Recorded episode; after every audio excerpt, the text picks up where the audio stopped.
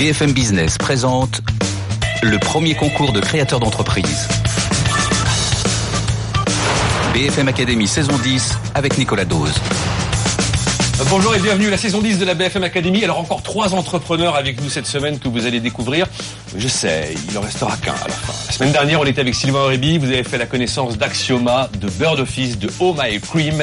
Et vous savez que c'est Bird Office qui participera à la deuxième partie de cette saison. Suspense aujourd'hui.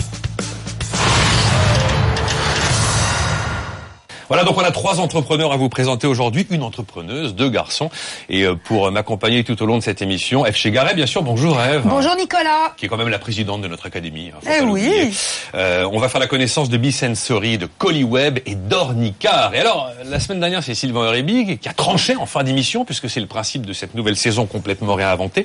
Et donc Bird Office vivra la seconde partie euh, de cette émission qui nous conduira à la grande finale à la fin du mois de juin. Alors ça, je vous en dirai plus quand on en sera là. D'ailleurs, même cette seconde partie est pas totalement, totalement écrite. On écrit l'émission en même temps qu'on l'avait avec vous. Et cette semaine, j'ai le plaisir de recevoir Catherine Barba. Bonjour Catherine. Bonjour. Va falloir choisir, Catherine, à la fin entre Bisensory, Colliweb et Ornicar.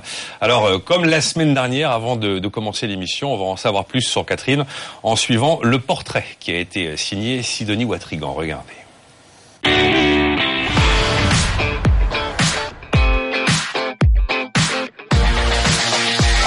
J'en fais deux fois par semaine. J'essaye.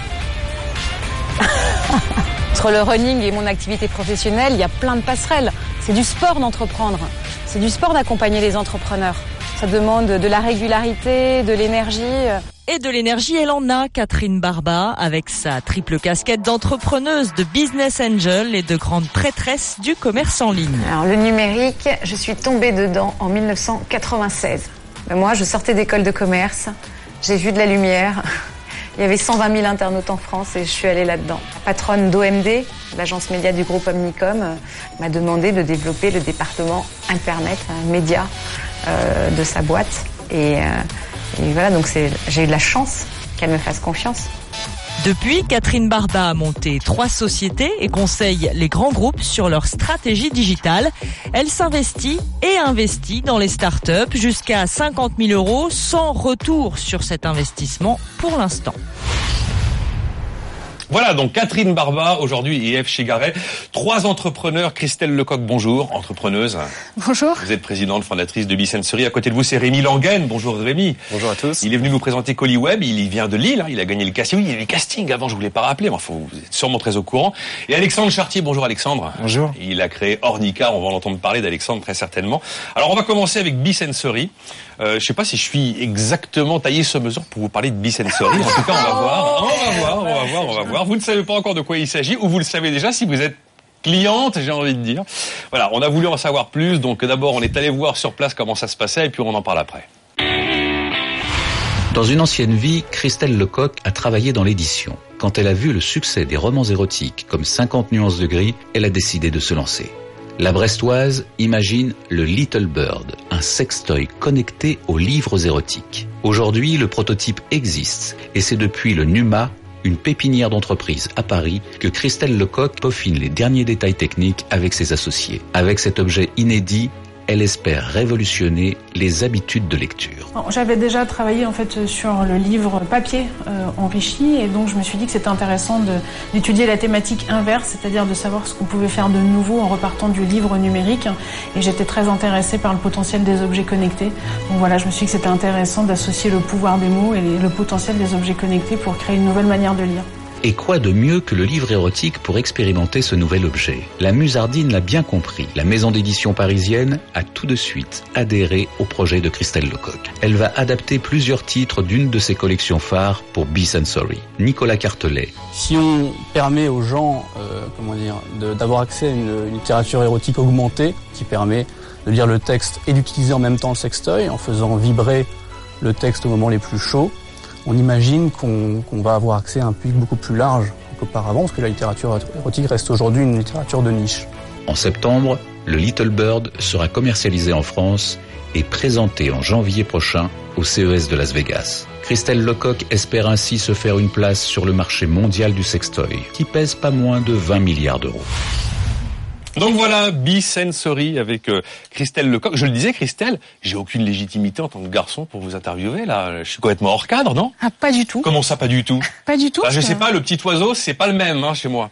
Non, mais euh, Non, parce qu'il s'appelle Little Bird. Il s'appelle Little Bird quand même, Oui, le, le a- quad, comment on dit, le sextoy. le sextoy se connecté, mais il y, a- Bon. il y a une partie télécommande euh, qui permet euh, aux lectrices d'inviter leurs partenaires à jouer avec elle à distance. Donc vous avez tout à fait votre place dans ce jeu-là. Vous je voulez fais- dire que Nicolas pourrait tenir la télécommande Tout à fait. Et On je pourrait fais- aussi offrir le Exactement. Little Bird. Voilà. Donc j'ai ma Game Boy sur mon téléphone portable et je, je provoque les trucs. Voilà, et vous pouvez aussi envoyer des messages euh, vibrants, donc envoyer des je t'aime avec une vibration. Ah oui, alors en fait, c'est-à-dire que c'est pas forcément systématiquement lié au fait de lire une nouvelle correspondant au déclenchement euh, du, du Little Bird. Non, ça peut un- se faire de manière complètement déconnectée de la lecture. Tout à fait, on qu'on intéressé. le porte tout le temps finalement, c'est ça Non, alors vous savez quand est-ce que vous allez jouer avec euh, votre partenaire, mais c'est vrai qu'on on a conçu l'objet pour qu'il y ait deux utilisations possibles, Mhm. soit dans le cadre du, du plaisir intime, du plaisir de lire, donc voilà pour augmenter l'expérience de lecture érotique. La lecture érotique étant celle, Augmenter voilà. l'expérience de lecture. voilà, qui est c'est la littérature érotique est celle qui donne déjà le plus de sensations physiques, mais on n'a pas voulu s'arrêter là. On a voulu aussi euh, ouvrir la porte à des jeux à, à deux, toujours basés sur les mots et les, les- les échanges à distance. Donc voilà, si je suis dans mon application et que je veux jouer à distance avec mon partenaire, je l'invite. et- Je reprends l'expression de Catherine Barba. Il faut le porter. Enfin, euh, je tiens ce matin, je vais, je vais partir avec mon Little Bird et je vais porter mon Little Bird une partie de la journée. Enfin, c'est. Pourquoi pas Oui, oui, c'est Ah le ouais, même principe que les boules de geisha, euh, sauf que voilà, on a, on est dans l'ère du- des objets connectés, de l'internet des objets, donc euh, on a une Pour version. les, pour les réunions au bureau qui Exactement. sont assommantes, ça peut être intéressant. Voilà, on a égayer les comités de. Alors, direction. euh, je, Ah, peux même Dieu. décider de déclencher mon Little Bird tout seul. Je suis pas obligé d'attendre qu'il y ait mon copain qui soit à côté pour. euh, Ah mais euh, complètement, oui, c'est un plaisir, c'est vraiment un, un projet, un produit pour le plaisir féminin, donc c'est quand je veux, où je veux. Le truc absolument Avec incroyable. qui je veux. Ouais, non, parce que on a toujours tendance à dire que c'est un marché super confidentiel, que c'est, enfin, il y a très très peu de clients pour ce type de produit. En fait, on se trompe, je crois. Hein. En, en fait, le marché du sextoy, c'est déjà 20 milliards de dollars, il est estimé à Attendez, 50 20 milliards de dollars niveau mondial, c'est ça? Mondial, voilà. 20 milliards de les dollars. projections, c'est 50 milliards en 2020, donc à peu près l'équivalent du marché du smartphone. C'est-à-dire, c'est le truc que les gens achètent dont personne ne parle jamais. Exactement, mais c'est un business hein, qui fait tourner beaucoup de beaucoup de choses, mais dont on ne parle jamais. Ah Mais là, l'idée, c'est de le faire justement de manière complètement assumée, parce qu'on est en 2015 et que l'internet des objets. Est... Bon, euh, vous êtes quand même parti de l'idée qu'au début, c'était je prends mon bouquin. J'ai vu les vidéos sur votre site, là, je prends mon bouquin, je suis en train de lire, et c'est moi qui déclenche pendant la lecture, ou alors c'est, il y a, y, a, il y a- il y a presque une connexion entre ce que mes yeux sont en train de lire et ce qui va se produire de manière quasi connectée. D'accord, pas les pas les yeux, mais c'est vrai qu'on Ouais. est vraiment sur le principe de, de lecture numérique sensorielle. Donc en fait, en fonction de ce que vous allez lire, il y a certains passages, l'auteur aura ajouté des vibrations pour vous faire. Voilà, ah, dans voilà. le bouquin, il y a marqué euh, vibre. euh, Non, il y a pas. il Y a, en fait, on, comme on est sur du jeu, on a voulu aller euh, utiliser toutes les sensations. Donc, par moment, il faudra souffler sur l'écran, secouer le smartphone ou la tablette pour faire apparaître les, lettres ou les remettre dans l'ordre. Euh, il y aura des petites questions. Enfin voilà, l'idée c'est de baser sur des jeux et des interactions qui nous permettent de savoir où on en est au niveau de la lecture et d'envoyer d'envoyer la bonne vibration associée au paragraphe. Alors comment vous avez, parce que c'est c'est du Made in France, hein, c'est bien ça, le Little Bird. Exactement. Oui. l'histoire de ce Little Bird? J'ai vu le, j'ai vu le Little Bird. On le voit, hein, euh, vous irez voir, tout simplement. Ah, mais, mais en casting, on l'a même touché.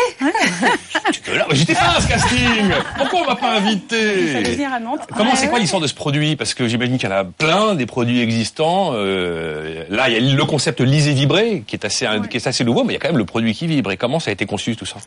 Alors le positionnement, c'est le premier œuf vibrant euh, piloté par smartphone. Premier œuf Voilà, vibrant donc euh, du ça, monde, un- du monde. du Voilà. monde, piloté par Donc smartphone. euh, c'est et c'est du made in France. On- il, il a été conçu en Bretagne, il est fabriqué, il sera fabriqué en, en France.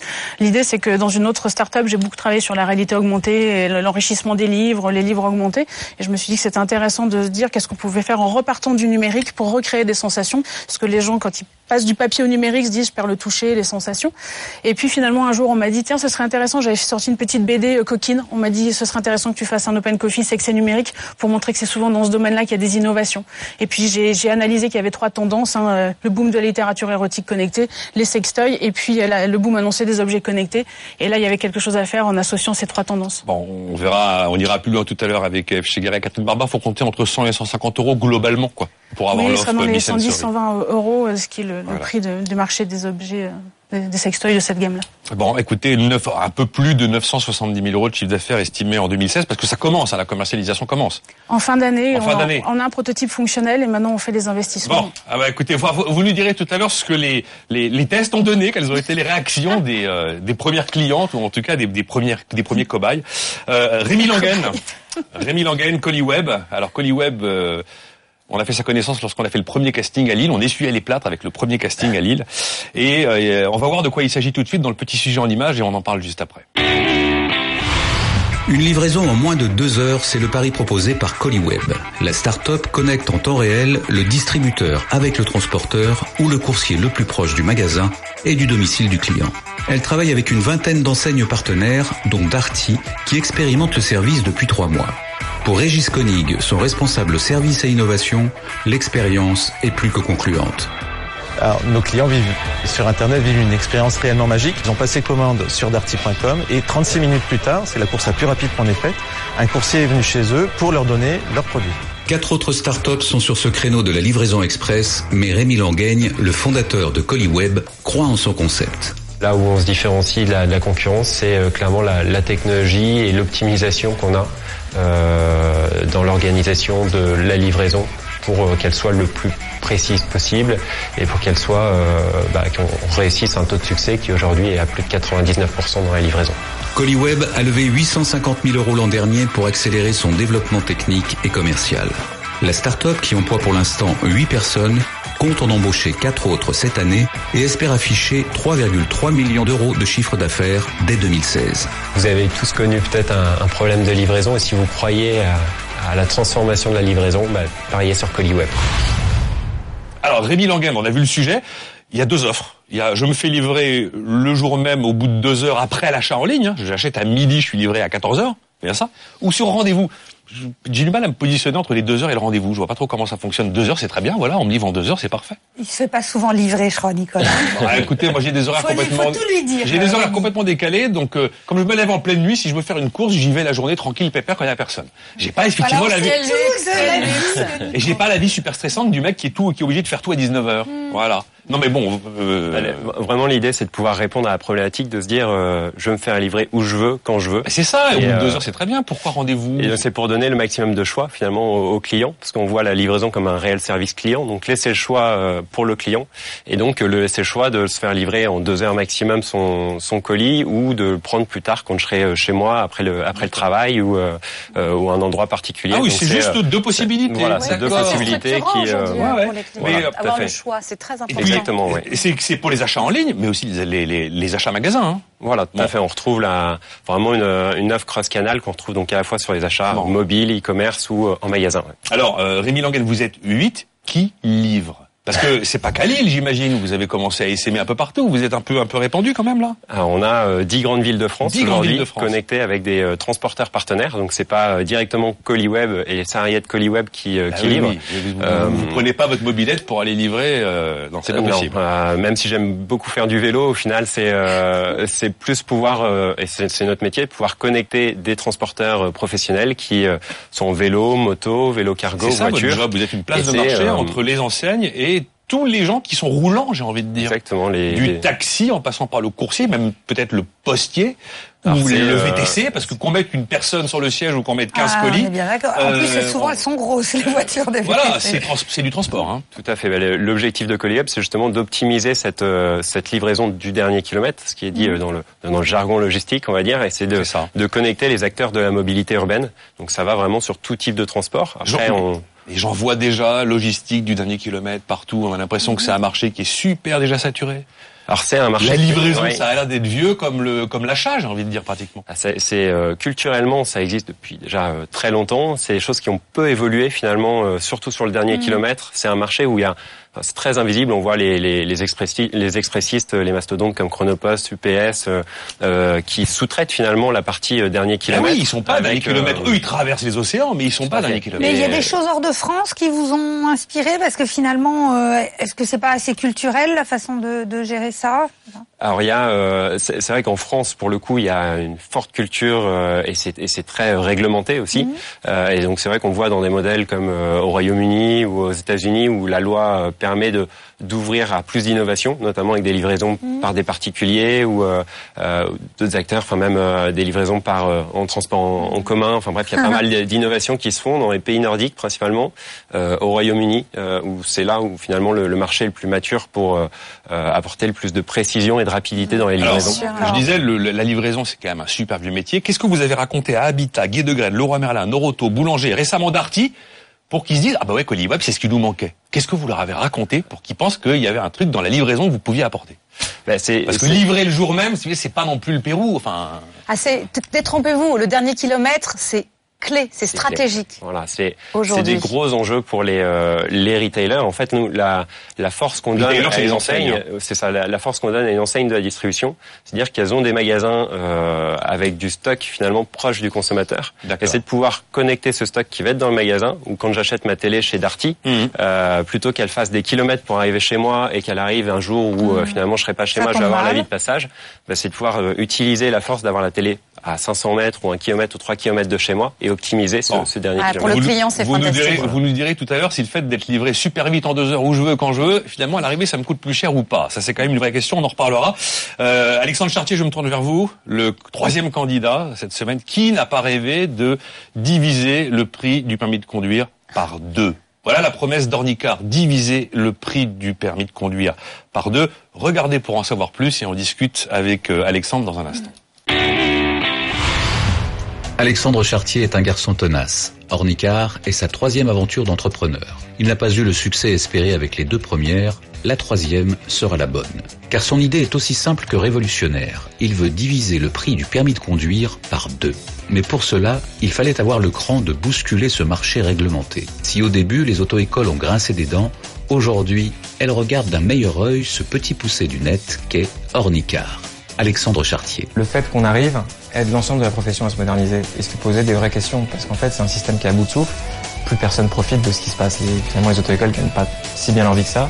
Les enseignants n'en parlent même pas et les candidats payent trop cher. Donc en fait de remuer un petit peu l'écart, d'ajouter du numérique et tout, ça fait poser des questions à, à l'ensemble et on espère et on est là pas que pour notre petit dans notre coin, c'est pour que ça profite au plus grand nombre. Pour le code, la machine est en marche. Près de 3000 élèves ont déjà adopté la formule Ornicar. Pour la conduite, c'est une autre histoire, car Ornicar attend toujours son agrément depuis près de deux ans. Benjamin Guignot, le cofondateur d'Ornicar, croit savoir pourquoi. Pas se voiler la face. Euh, très longtemps, on a essayé de se la en disant, voilà, c'est vrai qu'on a un modèle disruptif, innovant, il faut qu'ils prennent le temps de bien analyser tous les, les pour et les contre de notre modèle. Euh, Aujourd'hui, aucun contre n'a été relevé euh, officiellement, donc on pense que c'est les lobbies de la profession qui empêchent l'obtention de l'agrément. La loi Macron prévoit de réformer le permis de conduire. Et si le marché s'ouvre, c'est le jackpot pour Ornicar. Le site revendique déjà près de 500 moniteurs indépendants prêts à faire passer son permis libre. Alexandre, on a bien compris, Ornicar, que vous aviez envie de bouger les lignes. L'agrément préfecture de police, c'est pour quand? Non, parce que là, il y a un truc qui va pas. Si vous voulez, moi, je vois une boîte qui s'appelle euh, autoécole.net, ils l'ont. Ils l'ont eu dans des temps normaux. Ils sont quand même sur des business qui sont pas divisés par deux le permis de conduire, mais qui se rapprochent un peu du vôtre. Et pourquoi vous, ça fait combien de jours là? Vous comptez les jours comme un, te- comme un tolard, c'est ça hein? Ouais ouais, on, on compte même plus là. Euh, Combien de jours 250 Ouais, ça fait. c'est- Normalement, il faut trois mois max. Qu'est-ce qui se passe? Qu'est-ce qui se passe? Il fait peur. Mais bien Et sûr. oui, il fait peur, mais j'aimerais qu'il me raconte avec ses mots. Allez-y, Vous êtes dites-moi. taquin, hein, vous êtes taquin. Euh, Il y a plein de sujets qui m'intéressent, mais là vraiment, bon. euh, Ouais, bah c'est, c'est, c'est- il y a une vraie question politique derrière. Euh, on est, on a été effectivement le, le, le pionnier, celui qui a lancé l'idée de se dire comment est-ce qu'on peut essayer de réduire le permis de conduire en France aujourd'hui. On est arrivé avec cette, la solution, euh, notre solution en ICAR, et, euh, et c'est vrai que peut-être que ça allait trop vite pour euh, pour les administrations, pour tout le monde s'est dit oh là là, on va on va devoir gérer euh, plein de candidats, euh, euh, ça va fluidifier le marché. Donc en fait, il va falloir qu'on- que nous aussi on soit capable de le faire. Et donc ça fait effectivement un peu un peu peur. Euh, et là, nous notre métier maintenant, en fait, c'est de- ça a été pendant un an de faire un peu de pédagogie auprès de tout le monde, et un peu de lobbying comment- pour essayer d'obtenir ce fameux agrément. un peu de, de ouais de lobby- lobbying pédagogie moi c'est vrai que c'est c'est c'est c'est assez proche lobbying j'aime pas trop ce mot parce que souvent on a l'impression des méchants lobbyistes On, a, ouais, mais on attend, on attend d'avoir une vision négative du Ouais. mot lobbying. En C'est France, c'est un mot d'origine anglo-saxonne qui veut simplement dire, expliquer ce que l'on fait à des gens fait. qui n'ont pas forcément toutes les clés pour le comprendre. C'est pas systématiquement une valise de billets sous la table, Non, le ça veut aussi dire faire pression un peu quand même. Oui, c'est sous-entendu. Donc passer Non, mais- du mais- temps. On a passé du temps. Non, c'était, et c'est, c'est- d'ailleurs, c'est, euh, c'est pas ce qu'on souhaitait faire à la base. Nous, on monte une boîte, c'est pas pour, euh, c'est pas pour passer, euh, C'est pas pour faire de que à la l'administratif, télé hein. et de l'administratif et faire du, du politique et rencontrer les députés, leur expliquer ce qu'on veut Oui. vraiment faire, etc. Là, ce, ce qui est chouette, c'est qu'on a cette loi Macron qui est, euh, qui est, qui- qui arrive au bon moment, puisque, euh, puisqu'en théorie, euh, grâce à cette loi, si elle est votée, euh, va, va, nous permettre d'avoir un cas législatif précis. Le problème aujourd'hui, c'est qu'il y a un vide juridique en fait autour de, de ce qu'on veut faire. Enfin, vide juridique, autoécole.net, ils l'ont bel et bien eu cet agrément. Alors, est-ce que c'est parce que parmi les deux cofondateurs, il y a un type qui est moniteur titulaire d'auto-école, que l'autre, il est juriste spécialiste du e-learning, qu'ils avaient des connexions que vous n'avez pas?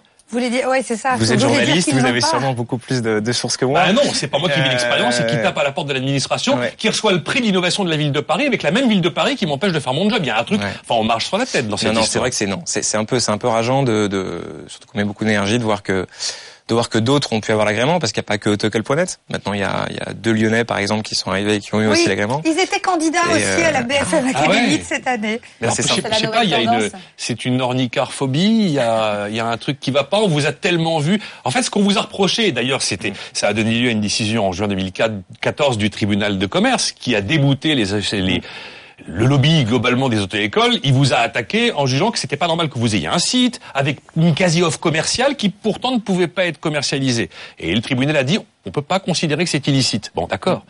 Mais est-ce qu'il y a- y un cas ornicard euh, qui- qui fait que vous êtes devenu un vilain petit canard, quoi? On est, on est, on a été un vilain petit canard. On a, je pense que c'est en train de changer. On espère en tout cas. On, on travaille pour ça et euh, et, et l'agrément on va l'avoir. C'est une question de semaine. Euh, maintenant, c'est pas possible. Il a Mais, euh, confiance, il a- Alexandre. on Hein est optimiste, Vous on est obligé quand on entreprend euh, en France sur des sujets comme Il ça, on est obligé. qu'on sache un peu comment ça marche, Oui, parce qu'on bah, était ouais. beaucoup sur le, le Alors, légal. hein. Là, j'ai voulu partir là-dessus parce Ouais. que euh, s'il n'y a pas cet agrément, c'est over l'histoire. hein, donc, faut quand même être. Bien sûr. Maintenant, effectivement, euh, en gros, vous nous promettez un permis à 800 euros, quoi. Ouais, ouais, ouais. Euh, il y a, alors on n'a pas le droit de communiquer sur les prix tant qu'on n'a pas l'agrément. Enfin, on sait qu'un je, je vous laisse, un permis, laisse, ça euh, coûte aller C'est 1500 Nicolas 1000 qui l'a dit. C'est Nicolas qui l'a dit. non, ça C'est- coûte c'est bon. 1500, 1600 euros en Ile-de-France, Ouais. où vous n'êtes pas d'ailleurs. On verra peut-être pourquoi. Là, j'ai plus tellement le temps, mais un permis à 800 euros. Ouais, ouais. Le permis en France, même c'est c'est même à Paris, on, on monte à 2000, puisqu'il faut en moyenne 35 heures de conduite pour un candidat en France pour, pour se former. Donc en France, c'est 1600 euros. À Paris, c'est plus de 2000 euros. à voire 55 beaucoup plus. boules de l'heure. Alors que vous êtes plutôt sur 34, vous. Ouais, C'est vous- c'est c'est moi vous vous qui le dites. C'est moi qui le dis. C'est vous qui le dites. Bon. Ce qu'on a, ce qu'on a en fait, ce qu'on a commencé à faire, et ça c'est chouette, on n'a pas besoin d'agrément pour ça. euh, on a commencé à faire du code de la route. Code de la route. Aujourd'hui, quelqu'un pour 49,90 chez nous peut passer euh, Ouais, et son ça, examen. C'est Bon. déjà bien.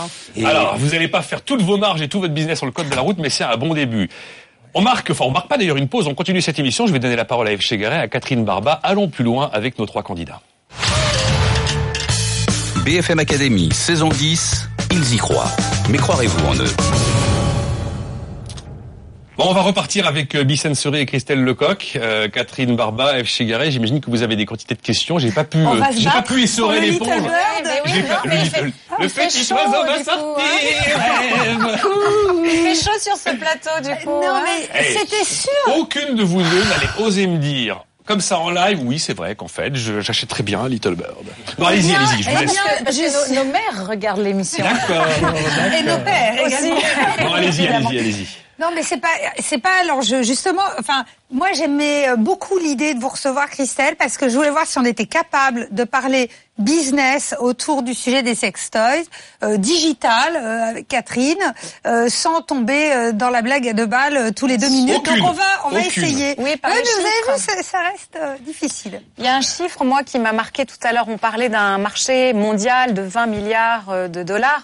Mais euh, qu'est-ce qui se passe sur la France? Et en plus, votre marché, vous, vous le couplez avec la lecture, la lecture érotique. Donc, est-ce que vous, pouvez nous dire le marché que ça représente et quelle part vous comptez euh, prendre sur ce marché-là? C'est compliqué en fait d'avoir des chiffres euh, sur la France, sur le business de l'érotisme et, du, sextoy.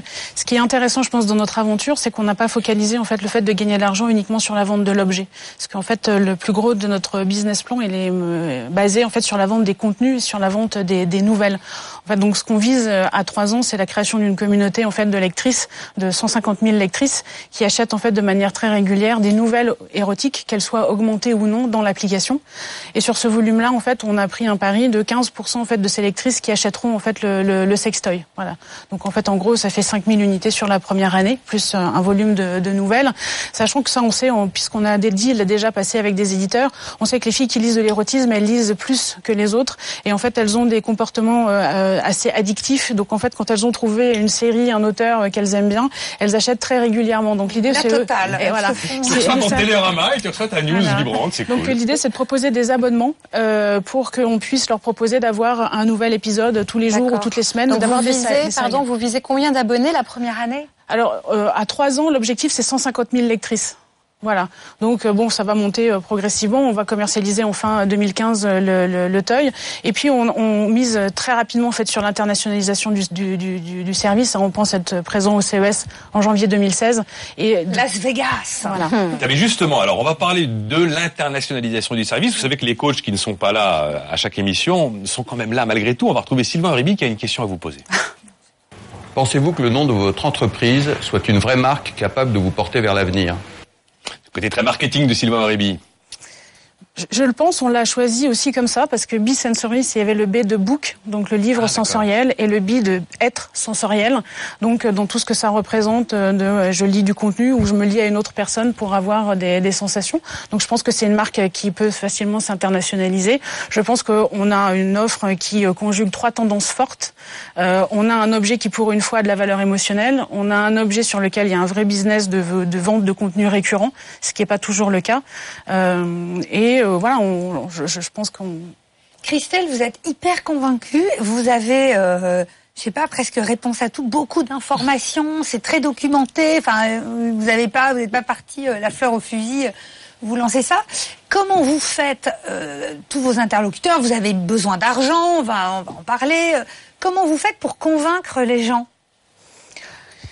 Ça, ça va mieux au fil des mois, parce que Très, je me soigne. Non, non, non, mais en fait, les premières fois où j'ai pitché, euh, j'ai eu des retours. C'est pas politiquement correct. euh, on va, on va- c'est pas éthique. euh, Voilà. Maintenant, euh, Alors ça, on a, voilà, rapport, on a hein, beaucoup mais- parlé en fait euh, du, du projet et au fur et à mesure de, de- qu'on explique le positionnement de lecture numérique sensorielle et qu'on explique, voilà, et qu'on dit de manière assumée, c'est quand même pas un problème. Ça devrait pas être un problème en 2015 euh, de dire il y a un marché de l'érotisme et moi je suis une entreprise française et sur ce marché euh, des objets connectés, même si c'est dans le domaine de l'érotisme, je vais en prendre une partie. Moi, je l'assume très bien.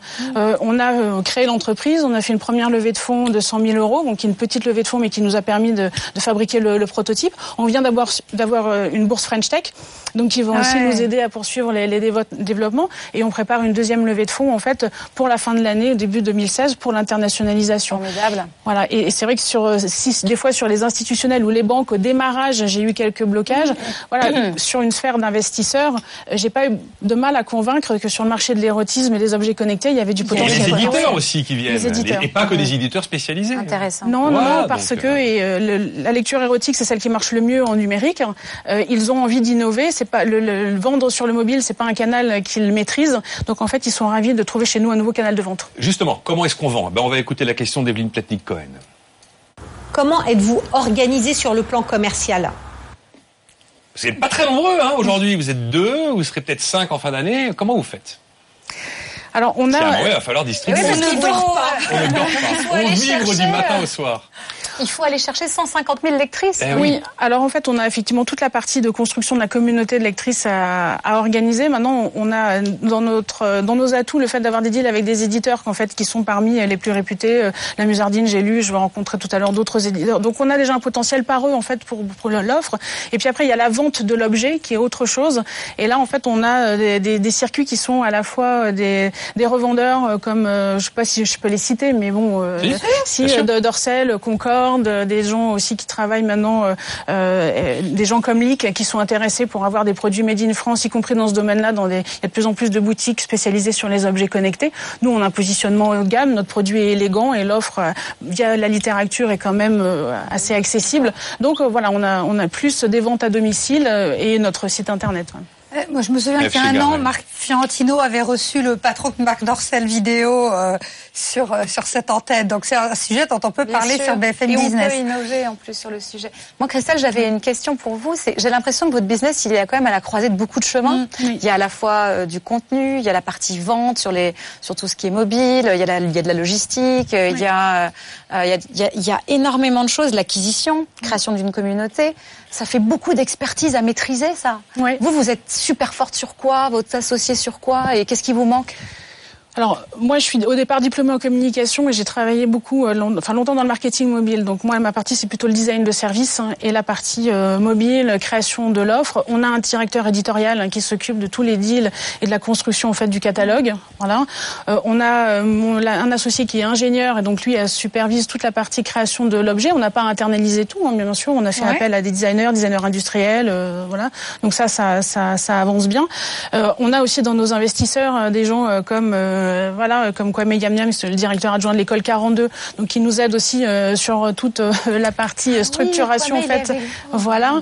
Euh, et Belle puis équipe, euh, hein voilà. Non, c'est chouette. Et on a aussi euh. Mathias Herbers de Citizen Data, donc qui est là aussi euh, parce que la data sera aussi importante dans notre business euh, à terme Pardon, sur vous du avez vêtement connecté. veillé à avoir l'ensemble des expertises nécessaires représentées soit par euh, les équipes, soit euh, avec des, des associés. Ou des, Exactement. Et alors sur les expertises, j'ai une autre question qui me vient. Est-ce que finalement euh, vous avez besoin d'agréments euh, qui prouvent que euh, le Little Bird ne pourra pas nuire à la santé de la personne qui joue avec Ah oui, Oui, on a, oui, oui, on a une, une- on a une étape évidemment de certification, donc euh, pour euh, le respect des normes européennes. Plus on a Donc fait en sorte. le testent Euh, ouais, alors, non, ils le testent pas, Ah, ça, mais euh, c'est drôle, ça. voilà.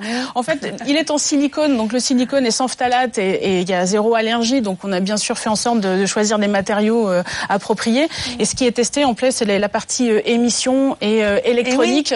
Et, donc voilà, ça c'est. Faudrait pas prendre un coup de jus quand même mal placé mal placé. Aïe, aïe, aïe, aïe, aïe, Bien, aïe, bien, aïe. bien, on Bon. s'égare, on s'égare. Voilà l'histoire donc de Christelle Lecoq avec B-Sensory, l'appli qui connecte le sextoy Little Bird à des lectures érotiques. Lisez, vibrez, transformez les mots en caresses. Que des jolis slogans qui sont signés Anne-Christelle, je les ai pas inventés. Volonté de connecter le pouvoir des mots au potentiel des objets, des objets connectés.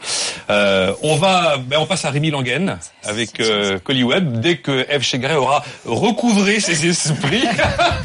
Il fait chaud. Donc là, on est sur l'histoire de Collyweb, hein, euh, le, le- le casting remporté par, Voilà, euh, par Rémi. de parler de livraison à un petit Lille. peu là. On va en avoir besoin. Ça démarre Ah bah hein, oui, aujourd'hui, euh, mais en 2015, ils espèrent 570 000 euros de chiffre d'affaires et atteindre plus de 3 millions d'euros de chiffre d'affaires en 2016. Alors allez-y, euh, Eve Chegaray, euh, Ah, Catherine Catherine Barba. Barba, Qui commence Ah oui, mais non, mais c'est un univers que je connais bien, évidemment, parce que ça data. parle, ça parle de livraison, ça parle d'e-commerce, ça parle de, d'omnicanal, de, de digitalisation des points de vente. Moi, je me dis quand même, on est sur un marché qui est pas très mature, quoi. J'ai quand même l'impression que vous êtes au tout début. Euh, vous, vous pouvez nous dire combien vous faites de livraisons par jour pour qu'on ait une idée? Ouais, alors là actuellement on est sur une, euh, on arrive à une centaine en fait de livraisons jour. Ouais, Euh, pour info, l'e-commerce, c'est 2 millions par jour de livraison, pour vous donner une idée. hein. c'est- Ah, donc c'est petit. tout petit. On est au et, début. euh, et c'est vrai qu'on est, ben, on est dans le thème de la de la journée parce qu'on on veut rendre la livraison beaucoup plus sexy et, et voir ça comme un réel atout marketing pour euh, pour les enseignes. D'accord. vous- transition. Non, non, mais c'est bien, vous êtes au tout début d'un marché. Et en même temps, j'ai l'impression que vous n'êtes pas tout seul. Hein. Et vous êtes, non, vous êtes quatre en fait. Moi, j'ai regardé en détail, évidemment. Vous savez, c'est un sujet qui Ouais, m'intéresse beaucoup. il, euh, Et il y en a, il y en a, il y en a des redoutables. Qu'est-ce que vous faites pour faire la différence avec ces acteurs-là? On va les citer. Hein, Citodi, Delivery, Stuart. Enfin, c'est des gens. Il y en a qui sont vraiment forts. Ouais, non, tout à fait. À l'échelle, euh, euh, bah, tous, on est tous des startups, on va dire, euh, passionnés, euh, envie de, de révolutionner ce marché-là. Je crois que nous, dans notre ADN et euh, dans ce qu'on apporte, c'est euh, la partie plus technologique qui amène finalement comment on arrive à fidéliser au mieux euh, les transporteurs partenaires ou les acteurs qui ont fait la livraison partenaire. Et derrière, donc, ça impacte un- une réelle rupture dans le modèle, euh, que ce soit de monétisation, que ce Ah, vous soit... pouvez euh, dé- détailler ce que c'est justement cet avantage technologique dont vous parlez? Alors c'est euh, la- l'avantage donc d'optimiser, on va dire, en fonction de tous les flux de livraison qui augmentent euh, chaque jour, euh, de pouvoir optimiser donc cette livraison à l'échelle d'une ville et d'une agglomération. Et à côté de ça, c'est de comment euh, on transforme le métier aujourd'hui euh, pour se faire livrer en deux heures dans une ville. On utilise un coursier Mhm. euh, qui a un- une structure de, de monétisation qui est, euh, qui est assez euh, euh, rigide finalement. On paye au bon. Et, euh, et l'idée, c'est vraiment d'être en rupture sur euh, avoir beaucoup plus de flexibilité, comme les taxis finalement, de pouvoir euh, payer en fonction de la circulation, en fonction du kilomètre. À... Donc derrière, ça a beaucoup d'impact technologique. Alors justement, on va poursuivre la question de Catherine Barba avec celle d'Alain Bosetti. Écoutez. Quelles sont les barrières à l'entrée qui protègent votre business? Parce qu'il y a peut-être beaucoup, beaucoup de place, mais il y a du monde et vous êtes euh, qu'au début. Hein. Alors c'est euh, c'est bien c'est bien là ce que je disais justement euh, juste avant de, de comment on va réussir à, à, à manager et à fidéliser au mieux euh, les transporteurs et les acteurs qui ont fait la livraison. Ça fait une ça? Ça fait une barrière c'est c'est une des barrières qui euh, qui permet finalement de- d'avoir un maximum de euh, d'être connecté le plus finement avec les transporteurs pour avoir le maximum de services pour le client. Donc j'entends par là de pouvoir modifier jusqu'au dernier moment sa, sa livraison parce que finalement j'avais commandé de 13h à 14h et euh, et à, à midi 30 euh, je me dis que je vais pas je vais pas être chez moi, j'ai envie de changer et d'être livré de 17 à, à 18h. Donc c'est de pouvoir changer jusqu'au dernier moment les horaires, de pouvoir changer le lieu aussi. Mais Donc, Rémi, sur ce sujet de la livraison au jour J, oui. il n'y a pas déjà, enfin, Chronopost le fait déjà. J'ai l'impression que c'est pas ça l'enjeu aujourd'hui. Hein, la Alors- proposition de valeur, moi, je la vois plutôt sur H plus 2. C'est là où c'est difficile. C'est là où il va falloir euh, jouer. Et contre des coursiers, du coup. Alors c'est pour avoir un- une proposition de valeur la plus pertinente possible sur de l'immédiateté. Euh, donc c'est-à-dire qu'on a des livraisons, euh, par exemple sur darty.com, on a réussi à faire des livraisons en 35 minutes après son achat. C'est là où il y a le waouh côté client qui permet au mieux de fidéliser le, le client et qui a une fréquence d'achat qui augmente pour les enseignes. Euh, et donc la, la Finalement, l'enjeu, il est de, certes, de jouer sur l'immédiateté, mais le fait de proposer du créneau euh, sur toute la journée et du euh, voire du J plus 1, ça nous permet d'avoir plus de flux et donc d'optimiser encore mieux euh, toute la, la livraison pour être le plus réactif possible. Donc l'idée, c'est de prendre une part quand même de, la- de- du marché de la livraison du dernier kilomètre et grâce à la livraison, on va dire euh, peut-être plus tard le soir, c'est de, de jouer sur euh, le H plus 2, H plus 2 qui sera optimisé. Je veux poser ma Elle question. veut poser sa question. Elle est dans les starting blocks depuis 1 minute 30, F. chez Garret. Je voudrais savoir ce que vous visez, parce que je vous écoute nous parler de euh, comment ça devrait fonctionner finalement le monde de la livraison. Donc je crois que je commence à comprendre quelle est votre proposition de valeur. Qu'est-ce qui vous montrera et nous montrera au marché dans un an, deux ans, trois ans que vous avez réussi? Quelle mutation profonde ou réorganisation Quel euh, indicateur, même pour vous, à long terme, C'est ça que ça marche. euh, on, on aura? Ah, c'est c'est euh, une, une promesse tenue.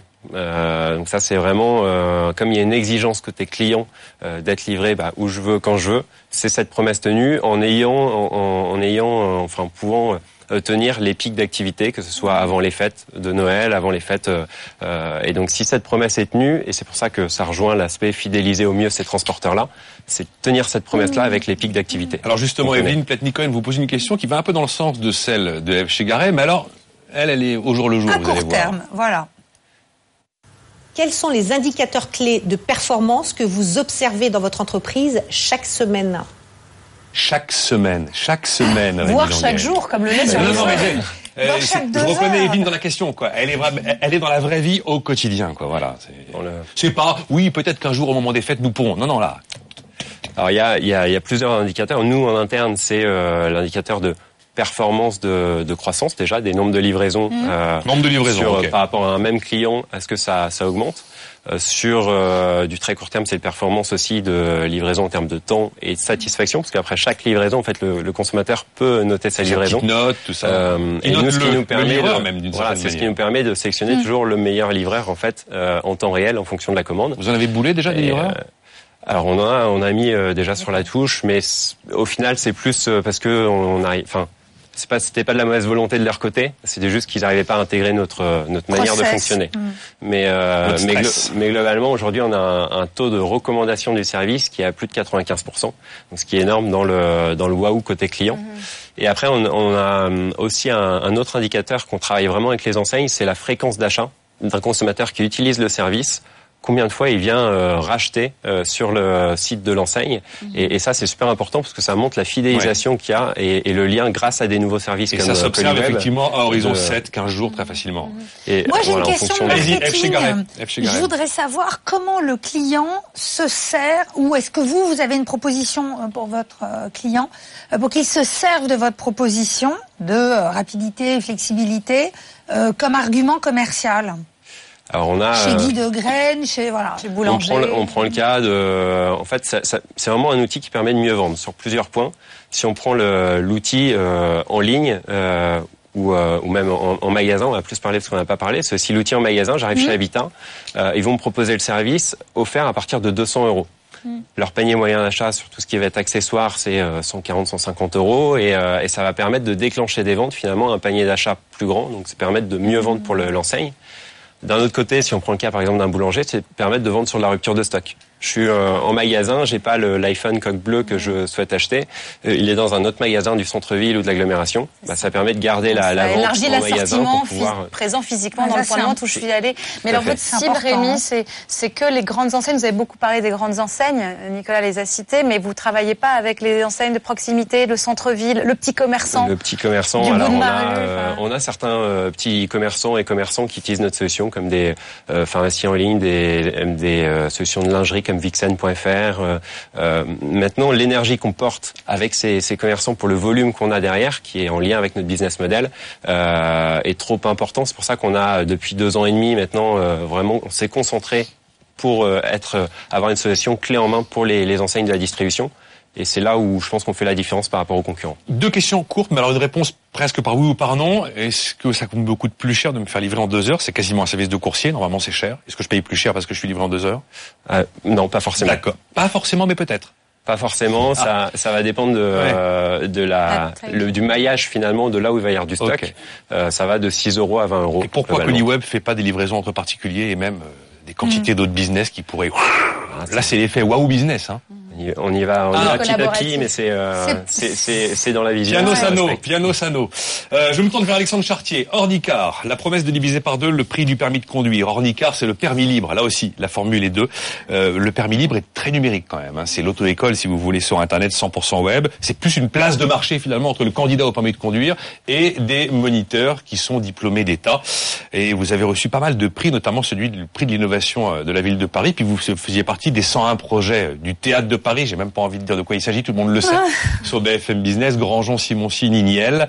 Donc voilà, euh, allons-y, F. Chegaray, euh, Catherine Barba Moi, avec question, On va lui on va le laisser tranquille avec l'agrément, je crois que ça- Oui, ça, a assez ça duré suffit là. maintenant avec. Ça a assez euh, duré. Moi, je, le nom, le nom est quand même très sympa. Comment vous l'avez inventé? Enfin, D'où ça sort? Euh, Comment on crée un nom? C'est difficile aujourd'hui quand on crée une start-up de trouver un nom. hein. C'est euh, ouais ouais et puis surtout que tout est pris, euh, tous les noms de domaine sont pris donc euh, c'est pas évident. Il y en- il y en a, il, il s'est imposé euh, de façon assez euh, assez assez évidente. En fait, il a rencontre de plusieurs choses. On cherchait un nom déjà facile à retenir. Et euh, j'espère que, que tout le monde aura compris que derrière il y a Mais où est donc Ornica Bah, évidemment. Euh, ce qu'on a ce qu'on a entendu Ah euh, bon petit. Ah bon J'espère. Et, euh, et l'idée, voilà, c'est de- c'est d'arriver à retenir un enchaînement de syllabes euh, facilement. Donc ça, déjà, c'était important. Euh, et puis il y a aussi cette euh, cette euh, cette question de mais où est donc Ornica Géolocalisation, on est sur euh, sur une offre nationale. Trouver le moniteur le, le, le plus près de, de là où on se trouve pour un candidat. Donc il y a cette question-là. Il y a le car, voiture. Euh, bref, on peut trouver. Puis il y a ce petit personnage qui peut être un peu enfantin, peut-être ornicard qu'on pourrait créer autour de ça. On à un public jeune. Donc bref, on s'est dit allez, on y va. De toute façon, le nom c'est pas ce qui est important. Donc euh, donc C'est si, euh, pas ce qui est important, mais c'est quand même ça, Ça ça peut fait aider, hein. beaucoup de choses. Ça hein, pu et être j'apprends à conduire.fr ou euh, je divise mon permis de conduire.com. C'est plus vendeur qu'auto-école.net, je trouve. Mais bon. Ouais, mais à côté de ça, auto-école.net, on sait tout de suite à quoi on a affaire. Alors que Ornica, on pourrait Ils dire, tiens, c'est un, eux. tiens, et les mecs, ils ont fait un bled en ligne. Ouais, tu vois. Oui, oh, un joli marketing, ça fait pas de mal quand même. Moi, j'ai une question honteusement pragmatique. De quoi vous vivez là au Ouais, quotidien je me la posais aussi celle-là. Parce qu'il y a des salariés, hein. Il y a, Ouais. il y a 12 personnes, Eh on dit ouais. CDI. Ouais.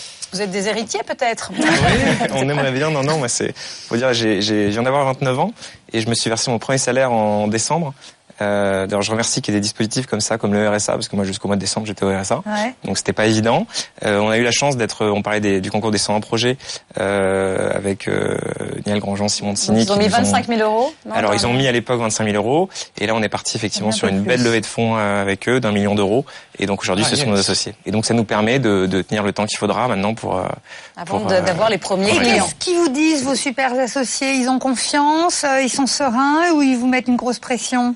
Ils sont super. Aucune pression. Euh, ils y croient encore euh, autant que nous, j'ai l'impression.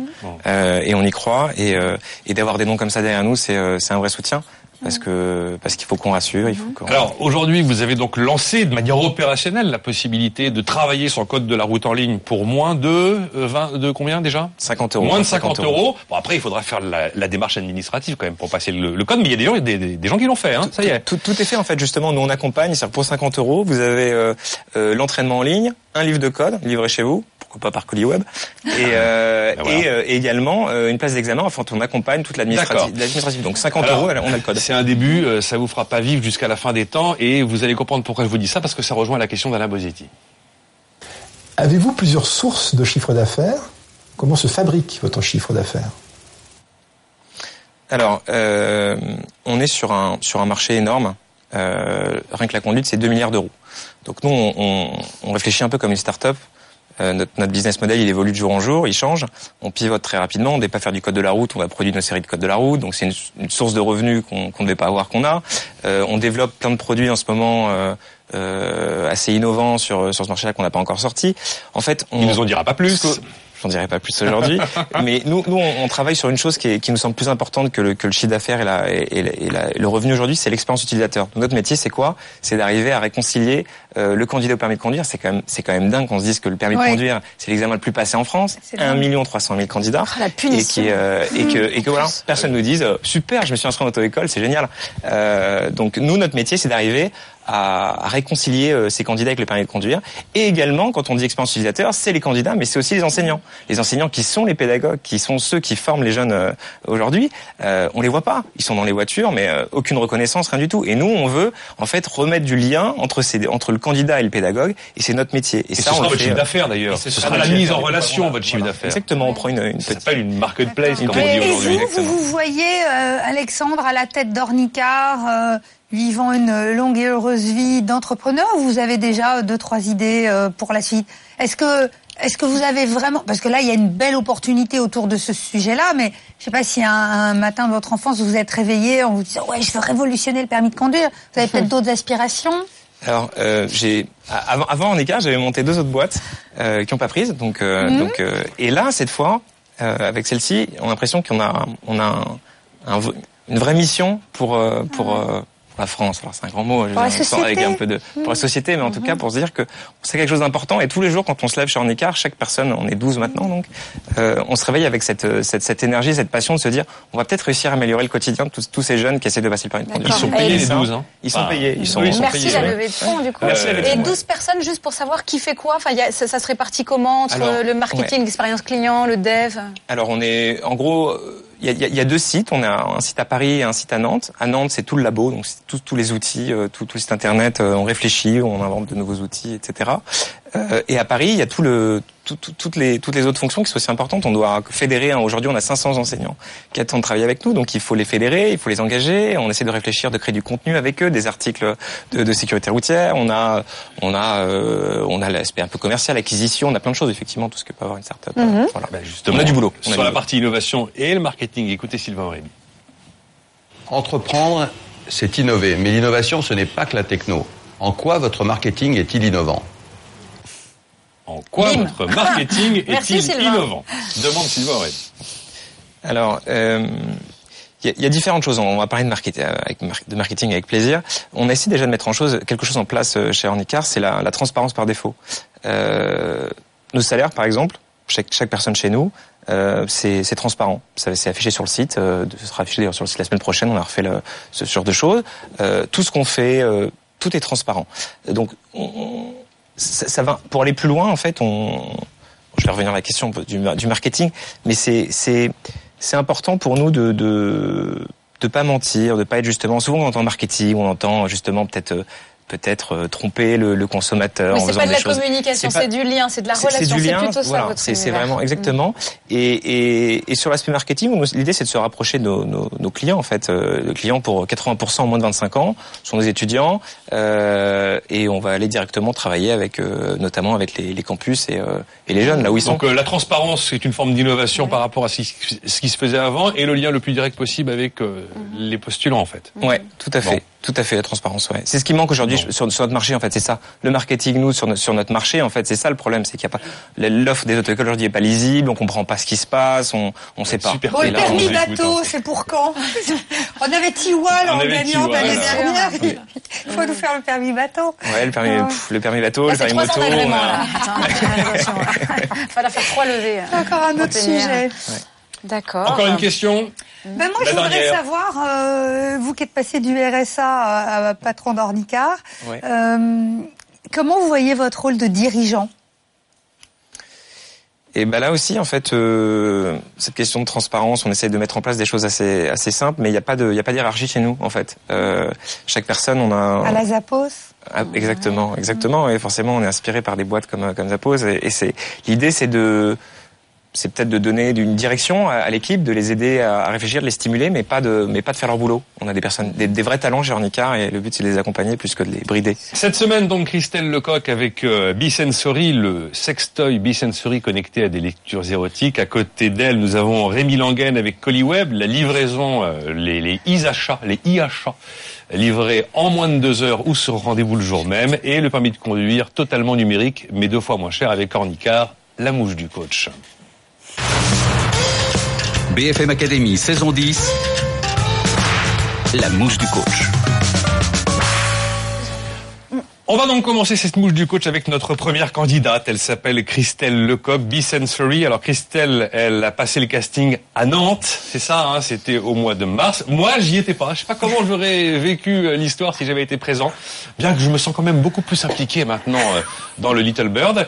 En tout cas, le reste de l'équipe était présente. On regarde un petit extrait. C'est le premier œuf vibrant qui va vraiment fonctionner et qui est du coup construit à l'inverse des autres, c'est-à-dire il s'ouvre par le haut pour le rechargement en port USB et la partie qui sert après à extraire le, le sextoy nous sert aussi à garder l'antenne Bluetooth filaire pour garantir la communication entre l'objet et l'application. Les utilisatrices, elles disent quoi? Mais laissons parler les utilisatrices, Sylvain. Je laisse parler les Les utilisatrices premières alors. utilisatrices, elles, euh, elles font quels commentaires? Pour l'instant, on en est, on a un prototype fonctionnel, donc on va aller avoir 20 à 30 bêta-testeuses en, en vrai, j'ai envie de dire. Sur les premiers retours, le, voilà, le concept plaît. Il y a aussi une dimension qui est intéressante, c'est qu'on peut se servir aussi uniquement de l'objet et de la télécommande dans des jeux à deux et à distance pour que vous puissiez inviter un partenaire, soit à ce qu'il puisse vous envoyer des messages qui seront vibrants, soit vous envoyer des, des- des vibrations Bon, à distance. alors je m'invite, le partenaire s'invite. Ça fonctionne sur Alors, quel pour type l'instant, d'appareil? c'est compatible euh, iPhone et euh, Ah, Android. Bon voilà, on va commencer avec Catherine Barba, qui est donc le coach aujourd'hui, qui décidera lequel restera parmi nos trois candidats aujourd'hui présents. Donc la mouche du coach de Bisensory avec Christelle Lecoq, Catherine. Bon, moi, j'aime- bien cette, cette idée qu'on peut innover avec tout, sur n'importe quel sujet, sur la littérature érotique, et puis mettre là-dessus euh, des objets connectés formidables. Quand je regarde votre modèle, à Crystal Bisensory, je me dis, si j'étais à votre board, par exemple, hein, je me dirais, zut, j'ai aucun doute à ce que vous puissiez donner du plaisir à vos clientes, mais est-ce que vous allez pouvoir donner des emplois? Est-ce que vous allez pouvoir Est-ce que c'est un business qui vraiment Quelle est la taille de ce business? Pour moi, c'est pas très clair. J'ai bien compris que vous deviez aller sur 150 000 lectrices. C'est énorme, ça me paraît énorme. Donc, il va falloir être sacrément malin en acquisition, avec une énorme maîtrise de tous les canaux d'acquisition, notamment en ligne. Mais je me dis, est-ce que c'est un, il y a un vrai business, quoi Les lecteurs de bouquins érotiques connectés à des objets, ça m'a, ça m'a l'air d'être une niche, en fait. D'autant que si j'ai bien compris, sur les 150 000 lectrices, il n'y aura pas 150 000 Little Bird, hein, c'est ça? Non, mais voilà, sur les chiffres des ventes, c'est compliqué pour nous. Mais par contre, ce que je peux répondre, c'est que sur le volume de lecture érotique aux États-Unis, sur ce segment-là, c'est 11 milliards de dollars en 2011. Oui, mais c'est sans les objets en fait. Et moi, Non, je, ouais. n'ai aucun doute sur le fait que les gens continueront à acheter de la lecture euh, érotique. Mais c'est c'est comment je mixe les deux en fait. C'est c'est tout. euh, Vous allez créer. En fait, vous répondez pas à un besoin qui est mal adressé. En fait, vous inventez un besoin. C'est ça qui est difficile. usage, en tout cas. Oui, Vous- on, vous on- créez un on- on usage. devient aussi un, un centre de lecture en fait euh, où on agrège tous les contenus en fait qui sont proposés euh, par les éditeurs et surtout on crée des nouveaux contenus qui sont adaptés aux nouveaux usages, c'est-à-dire des textes courts, des textes interactifs, des scénarios personnalisables, voilà des contenus qui sont originaux et qu'on ne trouve pas actuellement dans la littérature et qui vont pouvoir justement exploiter au mieux l'interaction et la connexion avec euh, l'objet. Il y a aussi tous les services qu'on pourra vendre sur les jeux à deux, euh, des scénarios personnalisables par exemple dans les- lesquels les gens pourront mettre leurs propres vidéos, leurs propres euh, Mm. textes, leurs propres contenus audio. Et là, il y a, il y a- il y a du business sur. Bien voilà. sûr. Alors ça, vous, vous, vous parlez d'un autre sujet, moi, qui, Oui. euh, sur lequel j'ai besoin d'éclairage. C'est euh, j'ai- la part entre ce que vous allez utiliser de littérature érotique existante et les nouveaux contenus que vous allez créer euh, pour l'usage de l'outil, c'est quoi? Enfin, de l'outil, oui, on va dire ça, de, Ouais. du beurre. De l'instrument. De l'instrument. On a énormément de contenus qui sont, voilà, qui sont mis à disposition. L'idée, c'est d'ouvrir à la fin de l'année avec euh, déjà euh, 1000 références qui seront des textes qui seront disponibles en Mais version qui existe classique. déjà? Cela C'est existe la déjà. littérature, histoire d'eau, tous ces trucs. Euh, oui, Enfin, enfin, c'est des, des- toutes les nouvelles, par exemple, de la Musardine, toutes les collections osées, qui sont déjà des collections des, des textes courts qui sont faciles, qui correspondent bien à ce qu'on veut faire, et des auteurs qui sont déjà au travail en fait sur des contenus inédits, en fait sur la création de, de séries. Et l'idée c'est après de pouvoir proposer 15 à 30 nouveautés par mois. D'accord. On va marquer une pause. Vous aurez encore du temps pour terminer cette mouche du coach de Bissen Seri et Christelle Lecoq. Restez avec nous. On se retrouve dans quelques instants pour la suite de cette BFM Academy. BFM Business présente le premier concours de créateurs d'entreprise. BFM Academy saison 10 avec Nicolas Dose. Retour, retour sur la BFM Academy avec cette semaine euh, Lisez, vibrez avec le Bicense Story de Christelle Lecoq. Faites-vous livrer en deux heures votre achat e-commerce avec euh, Colliweb et Rémi Languen. Ou alors, euh, offrez-vous le luxe de passer le permis de conduire pour moitié moins cher avec Ornicar et Alexandre Chartier. On poursuit la mouche du coach, donc avec F. Chegaray, avec Catherine Barba et Bicense Story. BFM Academy saison 10. La mouche du coach. Bon, le mot de la fin sur la mouche du coach avec Catherine Barba et puis après on aura l'avis d'Eve Chegaray. Avec plaisir. Avant de s'occuper de nos autres candidats cette semaine. Bon, sur Bisensory, moi j'aime bien l'idée que vous innoviez sur quelque chose comme la lecture érotique, comme les objets connectés, qui sont évidemment l'avenir. Euh, ce que je me dis aujourd'hui, la difficulté, quand je regarde une start-up, avant d'investir dedans, je me dis à quel besoin mal adressé ou, ou pas adressé cette start-up répond. Et moi j'ai l'impression que la difficulté qui est la vôtre, c'est que vous êtes en train de créer un usage. Or, créer un usage, ça demande beaucoup de temps et beaucoup d'argent. Donc je me dis c'est un business qui va demander beaucoup d'investissement euh, et puis qui va peut-être être rentable, je sais pas quand, mais vous avez une ambition importante, 150 000 lectrices, waouh, ça me paraît très important. Il y a une autre chose aussi sur laquelle moi je vous mettrai en garde ou en tout cas qui me qui me questionne, c'est que vous avez il y a toute une littérature érotique qui existe aujourd'hui et depuis des siècles. Et là aujourd'hui vous vous créez des nouveaux contenus. Vous créez des nouveaux contenus et ce que je me dis c'est que si demain euh, la le, le, le tandem objets connectés érotiques et les littératures érotiques fonctionnent avec nos nouveaux bouquins, qu'est-ce qui va empêcher demain tous les éditeurs de littérature érotique de la planète de faire la même chose que vous? Ils ont déjà la base de lecteurs installée, ils ont déjà les contenus, donc euh, c'est quelque chose que je regarderai de près. Réaction très courte avant F. Chegaray oui, en fait, euh, on ne crée pas les usages. La, les achats de sextoys sont là, je, sauf qu'on a un positionnement qui permet aux filles de mieux l'assumer et d'être dans Ouais. le j'ai un plaisir féminin et j'achète mon sextoy parce que j'assume maintenant de, de lire. Et on, sur les, les gens qui font de l'é- de l'édition, ils ne sont pas des spécialistes ni du marketing mobile ni des objets connectés. Et là, on, on a la valeur. nous. Ah, ils vous rachèteront. Un jour, quelqu'un s'offrira le Little Bird pour plusieurs milliards d'euros. Allons-y, F. Chegaray. Eh bien, c'est ce que je préfère justement dans votre aventure, Christelle, c'est ce côté euh, euh, assumer, euh, faire sortir de, de- du, du vieux sex shop de Pigalle euh, ce genre de, de dispositif. On sait plus comment l'appeler. De jouets. De joujou.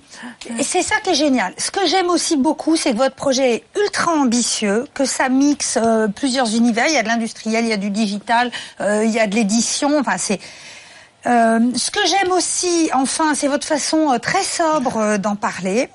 Euh, tout ça, j'adore. Là où j'ai des remarques, questions, c'est votre nom. Je le trouve très élégant, euh, plutôt évocateur, surtout quand vous l'expliquez.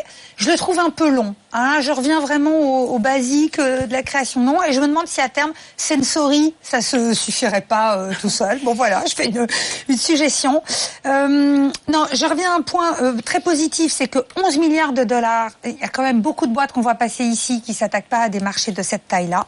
Maintenant, entre là où vous êtes maintenant et la taille du marché et la place que vous pourriez y gagner, franchement, si vous trouvez pas maintenant des partenaires très riches qui vous laissent beaucoup de temps, comme euh, certains ont la chance de l'avoir, ça va quand même être super difficile. Donc je crois que c'est le lieu pour passer un appel. Il vous faut beaucoup d'argent maintenant, parce que vous seriez à 20 avec deux ans devant vous tranquille pour développer, que ce serait pas encore du luxe, quoi. Je suis sûre que vous allez être d'accord avec ça. mais- Oui, en même temps, on nous avait dit qu'on n'arriverait pas à faire un produit en moins de deux ans et euh, en moins Ah. de six mois, on a développé un prototype et quelque chose qui, qui marche avec les moyens du bord. Donc, je suis- on peut y arriver. Femme de challenge. On passe, on passe à Rémi Langen. Rémi Langen avec Colliweb qui a été recruté lors des castings de Lille. Et là, celui-là, j'étais bel et bien présent. C'était le premier. Ça s'est passé le 12 mars, donc euh, tout en haut, tout là-bas. Et on se disait, mais comment ils vont Tout faire? Comment À ils vont faire? d'ici. Ah Mais oui, c'est justement pour ça. Comment ils vont faire à 7, à 7 pour livrer la planète en deux heures? On est sept personnes. J'aime bien faire du vélo, mais dans toute la France en deux heures et nous sommes sept. Il y, a- y y quelque chose qui est génial aujourd'hui, c'est euh, la nouvelle technologie. Et c'est à travers la technologie finalement qu'on a créé et bouleversé un petit peu ce, ce monde du transport du colis en connectant euh, des acteurs historiques du transport euh, et ces acteurs locaux, donc des coursiers, des indépendants en vélo, moto, voiture, vélo cargo. On a même des livraisons en skateboard à Paris. Donc on vient leur fournir un, un outil magique qui est un smartphone. Vraiment l'objectif de ColiWeb, c'est de connecter la, la mobilité urbaine et se dire demain sur un aspect plus euh, collaboratif, c'est de pouvoir aussi intégrer les particuliers qui passent à côté d'un magasin qui vont pouvoir livrer euh, son voisin ou euh, complètement avoir un, un complément de revenu grâce à de la livraison. Voilà, 570 000 euros attendus en 2015, 3,3 millions d'euros en 2016. Il y a des embauches prévues, un 4 cette année, 6 l'an prochain. Donc le truc quand même prend de l'ampleur. Donc la mouche du coach, signée Catherine Barba, qui quand même, je vous le rappelle, va devoir trancher en fin d'émission. Catherine, Ah, je te c'est plains. difficile. Bon. Non, mais ColiWeb, vous êtes sur un marché qui répond à un vrai besoin du client, c'est sûr. Aujourd'hui, on est dans le monde de l'immédiateté. Tout doit aller très vite. La livraison très rapide, c'est quelque chose qui répond absolument à un besoin. Maintenant, vous n'êtes pas seul. Moi, c'est ça mon vrai problème, je vais vous dire sincèrement. Euh, et en même temps, vous allez me dire heureusement parce que quand on est le seul à avoir une idée, il faut se demander si on est un génie ou si c'est une fausse bonne idée. Quoi, hein. Mais vous n'êtes pas seul. Vous êtes quatre acteurs et quatre acteurs très intelligents et très bien entourés tous les quatre. Euh, si te dit Delivery, Stuart et vous, vous êtes tous très bons. Il y en a un, moi, qui me fait très peur. Je vais vous dire la vérité. Et vous le connaissez, c'est Stuart. vérité. La vérité, c'est que Stuart. il a deux avantages concurrentiels qui sont killers pour moi. Euh, le premier, c'est que c'est le fondateur de Restoin qui a créé Stuart et que c'est donc un gars qui potentiellement peut livrer chaque jour 1000. Il a un potentiel, il peut se livrer lui-même. Donc il a déjà créé son propre marché, ce qui est très malin. Vous, vous êtes à 100 aujourd'hui. Et je me dis, bon, il y a déjà cet avantage. Et le deuxième, il vient de faire une très grosse levée avec des acteurs que vous connaissez qui sont connus. Donc je me dis, punaise, il va rafler la mise, lui. C'est sûr. C'est sûr. Et c'est un peu un mur. Donc du coup, il reste une place de numéro 2. Vous êtes le poulie d'or. je sais pas, il reste, c'est ce que je vois. hein. Si c'était mon business, c'est ce que je me dirais. Et les trois autres sont très bons aussi. Donc qu'est-ce qu'il faut faire? Il va falloir avoir très vite une tactique de est-ce qu'on se regroupe, est-ce qu'on se parle entre nous? Donc c'est un super business pour ColiWeb, mais je pense que c'est une place de numéro 2. C'est ce que je me dis. Après, c'est très bien aussi. Hein. Alors, euh, réaction avant de la conclusion peut-être de Catherine. Vous êtes un, un super numéro 2, mais la place de numéro 1 est déjà un peu Souris, c'est ça mais il montre les dents. Là, Ouais. Ou alors vous avez la botte secrète, parce que là, quand on vous entendait lors des castings de Lille, il y a plein de coups d'après. Vous ne donnez pas le détail, mais il y a plein de coups d'après quand même dans votre histoire. Alors, je sais pas, dites-nous. Super numéro que c'est- 2. C'est jeux d'échecs, c'est marathon aussi, parce oui. que le, le marché euh, bouge très vite euh, à l'étranger, en France euh, moins vite, mais sur lequel il y a il y a, y a beaucoup d'éléments et, et je pense que chacun a un peu son positionnement. Euh, Stuart, c'est vrai que c'est plus de la livraison euh, petit colis, euh, du deux roues et, et où nous on a une autre approche qui est aussi de pouvoir livrer bah, une télé 42 pouces, euh, un, un meuble de chez Habitat. Donc il y a et derrière c'est pas les mêmes types d'optimisation, les mêmes types de livraison. Euh, et, et là où on a de l'avance, je pense, par rapport à aussi euh, ces d'autres acteurs, c'est euh, la connexion directe qu'on a avec le, le consommateur pour vraiment euh, euh, rendre le consommateur acteur de sa livraison pour modifier jusqu'au dernier moment sa livraison, avoir un suivi en temps réel de sa livraison. Donc c'est toutes ces choses-là aussi Bien qui sûr. existent déjà, qui sont intégrées chez les enseignes de la distribution. Mhm. Voilà, chacun a un peu son positionnement. Nous, on, avance beaucoup avec les enseignes justement Mhm. euh, Mhm. de la distribution parce qu'on sent que ça va exploser de par le- aussi le marché qui, euh, bah, qui Et est- oui, bien sûr, qui- la, qui- la qui est- qui est différenciation, là, en tout cas, elle a toujours été dis- enfin, discriminante, c'est sûr, depuis toujours. Aujourd'hui, c'est encore plus vrai, en particulier sur votre business. Et moi, si j'étais vous, je mettrais vraiment le paquet sur qu'est-ce qui me différencie de mes petits co- copains par rapport aux enseignes pour que les gens vous choisissent vous, quoi, Mhm. et très vite. F chez Garret. Alors, sachez que au cœur de l'hiver, quand je me suis retrouvée avec presque 500 dossiers de candidature pour la BFM Academy, euh, une nuit entre 2 et 3 heures du mat, je vois Colliweb. Attends, je vous la, je vous la raconte. Bah, non mais c'est un peu ça. Et Faut être honnête, vous connaissez pas les coulisses, mais il y a du vrai quand même. Ça, a été, ça a été une jungle d'entrepreneurs incroyables dans laquelle non, il a fallu ça- déboiser au coupe-ongle. ça a été un peu, euh, un peu intense. Non mais la bonne nouvelle, c'est que quand on lit Colliweb, franchement, On a avant d'avoir lu tout le dossier, on sait de quoi on parle. Ouais. Et ça, c'est quand même une joie. Je parlais un peu de nom juste avant. Donc déjà, bravo pour un nom simple. Euh, Ça fait pas, c'est pas la seule composante d'un succès, mais c'est quand même une bonne nouvelle. Figurez-vous que juste avant, décidément, je vous raconte ma live, juste avant de rentrer dans ce studio, je reçois un, un appel de Mondial Relais euh, qui m'enguirlande parce que je suis pas allée euh, chercher une livraison dans un point relais.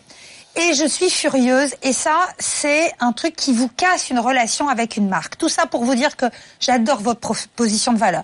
Parce qu'on achète un truc, on clique, on paye, ça c'est facile, tout est enregistré, tout c'est plus un problème maintenant. Et puis tout à coup on se dit ah oui tiens en fait ils vont me livrer euh, en combien de temps et où? Ah oui alors j'avais pré-cliqué ce truc ah oui ça va être chez eux sauf que je sais pas quand ils vont me livrer donc ce jour-là je sais pas si je passe par là. On t'appelle, la petite musique de nuit pendant 20 minutes pour avoir un mec qui est pas au La courant. galère commence. Voilà. On attend la livraison, elle arrive enfin cinq jours après. Euh, Moi, je suis plus du tout dans le trip de quand j'ai commandé euh, cet objet qui me faisait envie. Et là, depuis, il m'engueule parce que je passe pas le chercher assez vite euh, chez le, le gars qui Ah, le ça, stocke. ça, ça tue le rêve, ça. hein. Eh ben, je serai plus cliente chez cette marque qui a choisi pour moi le mauvais système de livraison. Voilà. Je veux des marques qui sont clientes de colis web. Non, Voilà. mais c'est vrai que. C'est tout. C'est hyper important ce que vous proposez. Maintenant, il va falloir bosser le commercial. On va vous envoyer chez Evelyne. hein. Parce que Rémi, il faut que ça transpire l'offre euh, euh, simplifiée. Il faut vraiment. Enfin, moi, j'ai envie d'entendre ça. À quel point pour le commerçant, le, le sujet de la livraison n'existe plus. Non seulement c'est plus un frein, mais c'est même un atout. Voilà. Donc il y a un gros boulot de communication euh, commerciale, illustration, témoignage, client. Je sais pas, avec Coliweb, la livraison est devenue anecdotique. Enfin voilà, il va falloir effectivement vendre le truc.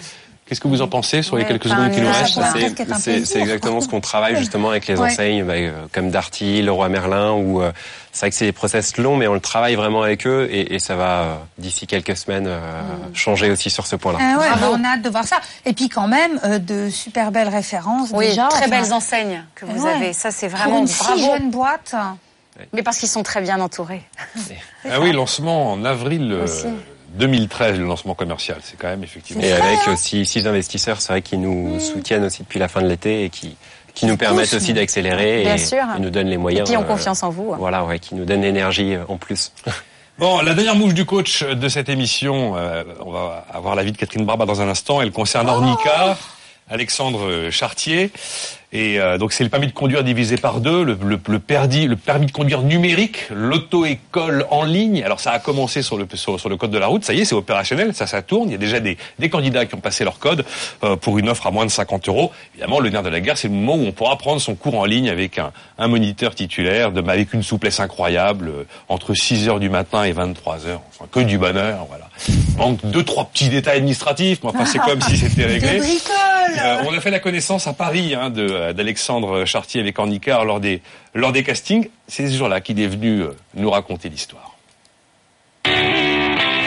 C'est un constat qui est, qui est juste qu'en France, on paye trop cher son permis de conduire. Euh, c'est trop compliqué, c'est trop long, c'est mal vécu. Alors que moi, c'était, par exemple, personnellement, c'était un rêve de gamin de conduire. On, on rêve de pouvoir prendre la voiture de ses parents, de voyager, de voir ces, ces films américains avec ces grandes, ces grandes routes. De jamais rencontrer quelqu'un qui, euh, qui nous dit, bah, chouette, je me suis inscrit en auto-école, c'est super sympa, je passe le permis. Ah, quel on se dit qu'il y a un problème, quoi. Ça vous angoisse pas d'être sur un business qui est si dépendant de la puissance publique et de la bêtise politique? Et tac Euh, La réponse est dans la question, hein, mais bon. Pas du tout. Au contraire, euh, je pense que c'est le rôle même d'un entrepreneur et d'une start-up plus généralement d'essayer de changer euh, les choses. Et tous les matins, on se lève chez Ornica en se disant qu'on va réussir à changer ça. Ce qui fait aussi la, la- la beauté d'un combat entrepreneurial, c'est toute la, la portée sociale qu'on peut avoir. Avant de bosser pour un business model et sur d'autres choses, on, on bosse pour ça. Mais ça me rappelle un souvenir, c'est que quand j'ai passé mon permis, c'était il y a déjà longtemps. hein. Oui, moi Euh, je l'ai payé en francs. Non, hein, moi aussi. Non, mais je crois qu'à l'époque, on m'obligeait à prendre minimum 20 heures ou 25 heures. Et honnêtement, au bout de 15 heures, j'avais fait le tour du truc comme beaucoup de gens. Ah oui, et ça m'a ça- tué. Ça m'en m'a- a pris 32, moi. Attends, mais moi, Ça m'a tué de faire les Attends, cinq moi, ou je 10 vous heures de plus. Moi, je l'ai eu au bout de 5 fois, mon permis. Ah ouais. Je suis j'ai trouvé mon ça, il, maître. fait- ça, il y peut rien. Ou Hein. 4, je sais plus. Sur il les, échecs et le fait qu'il faut attendre longtemps, vous y pouvez rien là-dessus. Mais ça hein. coûte cher, Je du pense coup. que je pense vraiment. qu'on Ah je sais pas si on a j'ai j'ai le droit de défendre aussi ça mais euh, si si non je pense qu'on peut en, en payant moins cher des heures de conduite je pense qu'on sera mieux formé pour l'examen et du coup on le rate moins Ouais, ouais. donc euh, il y a aussi ce, ce stress qu'on retire CQFD. C'est QFD. Bon, la mouche du coach, euh, on a un peu moins de 6 minutes, on y va avec euh, Catherine Barba. Eh ben, moi, je me dis, ok, quand je regarde Ornicar euh, avec vous, je me dis, c'est l'archétype du barbare qui défonce le système.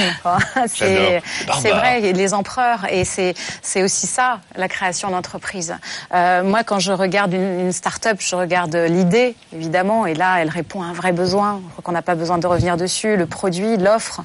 Euh, je regarde aussi l'équipe. Tu vois et sur l'équipe aujourd'hui, c'est peut-être là-dessus que j'ai, je, on connaît un peu Alexandre, on connaît pas ses associés. C'est quand même ça qui fait la différence. Une bonne idée, c'est, c'est pas grand-chose à vrai dire. Tu vois je, je trouve que l'idée, tout le monde s'emballe et c'est aussi pour ça que vous avez eu autant de prix alors que vous n'avez pas encore fait le premier euro de chiffre d'affaires. Mais même eu un procès moi, avant même non, mais tu vois, je, me dis, euh, tout a l'air réuni pour que ça cartonne. Franchement, maintenant, moi, je dirais, enfin, l'équipe, quoi, les compétences à maîtriser, celles que vous n'avez pas encore. Est-ce que vous allez savoir recruter les bons talents Euh, Et puis il y a l'exécution. C'est l'exécution qui fait toute la différence. J'ai perdu de l'argent en tant que business angel en investissant dans des super bonnes idées où c'était mal exécuté. Euh, et pourtant l'idée était bonne. Donc, euh, ce qui me rend positive quelque part, c'est le pragmatisme que vous avez l'air de témoigner, euh, vous aussi d'ailleurs. hein. Le pragmatisme, c'est important. L'idée de mettre l'accent sur l'expérience utilisateur, ça, ça me parle. Parce qu'effectivement, on n'est plus dans le marketing, on n'est pas dans la com, on est vraiment dans le lien. Et ça, ça fera vraiment la différence. Ce que j'ignore euh, dans ce lien, c'est comment vous maîtrisez les réseaux sociaux, constituer une communauté, être proche des clients, les écouter. C'est tellement important. On voit Blablacar, enfin, on les regarde tous. Hein. Le trustman qui est là, là pour créer la confiance. Qu'est-ce que c'est malin, ça? Comment vous allez faire pour faire la même chose? En gros, la question de Catherine, enfin, vous vous laissez réagir.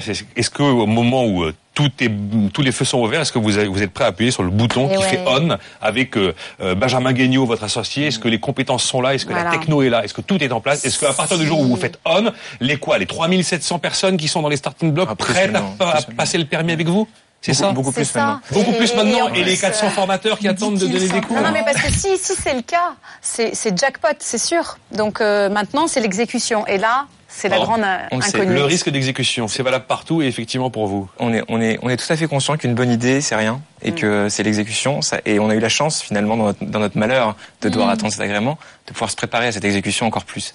Et euh, même si on reste agile et que c'est quelque chose qui est, qui est assez précieux pour nous de pouvoir pivoter rapidement, euh, on a la chance de pouvoir être au- aujourd'hui donc une douzaine, euh, que des talents des vrais, enfin on a eu la chance de, de trouver des pépites dans chaque domaine et ça c'est c'est super. Un projet comme ça attire en plus des Ouais. personnes passionnées. On, on se bat pour une vraie cause et donc on attire des, des, des, des vrais talents qui veulent se battre euh, avec nous.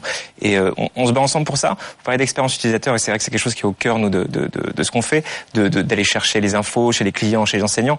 Nous c'est de tout notre métier aujourd'hui. Quand euh, quand on nous pose une question sur le site internet aujourd'hui, eh ben, on fait pas qu'ils répondent. On va surtout poser la question pourquoi est-ce que vous avez posé cette question? Pourquoi est-ce que c'est ça? Pourquoi est-ce que vous n'avez pas compris ce qu'on a mis sur le site?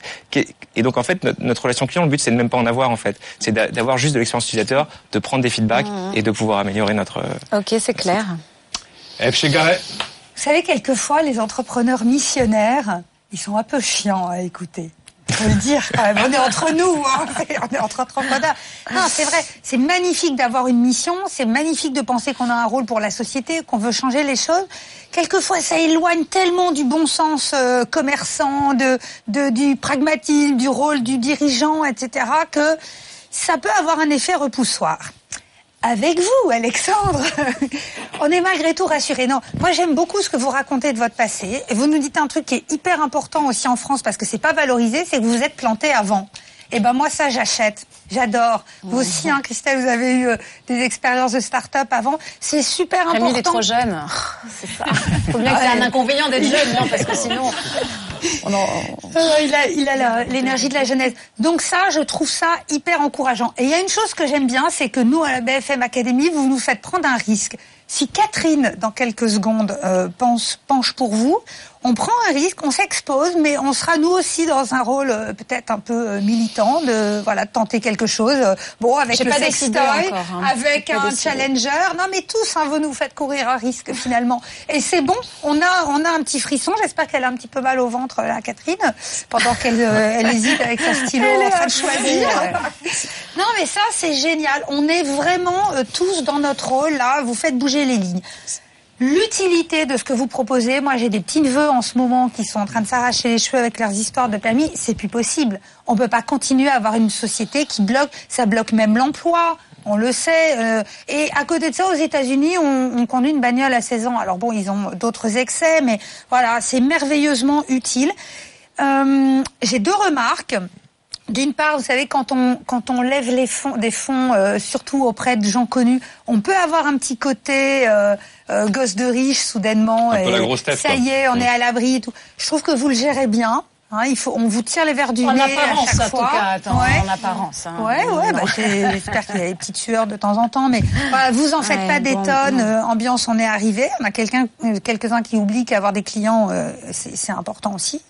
Et puis euh, j'avais un autre commentaire, c'est j'ai oublié. Oui, je me demande si à un moment donné, il faudra pas sortir de votre ghetto de jeunes. C'est sûr que c'est plutôt les jeunes qui passent le permis. Voilà, comment la boîte grandira, j'ai j'ai hâte de voir euh, ça. Comment elle va se senioriser, y compris les talents à, à l'interne? Ça me fait, ça me fait super plaisir que vous parliez de seniors, parce que justement, on est en train de lancer, vu qu'on n'a pas d'agrément, on n'a pas le droit de se faire payer aujourd'hui pour des heures. On est Ah en oui. train de lancer quelque chose, on a le droit de faire des heures bénévoles. Donc, des heures bénévoles, Ah qu'est-ce que c'est que ça? Excellent, Et donc vu. là, on est en train de lancer quelque chose avec euh, la, la sécurité routière, l'association de la, de la prévention routière, euh, pour justement aider les seniors à se former bénévolement, pour que notre réseau aujourd'hui de 500 enseignants, on puisse commencer à bêta-tester un peu aussi notre plateforme, et que ça puisse profiter aussi, euh, aussi à nos seniors. Bisensory, Colliweb ou Ornicar, Catherine Barba va devoir choisir entre euh, les trois. Un seul qui sera avec nous pour la deuxième partie de cette émission.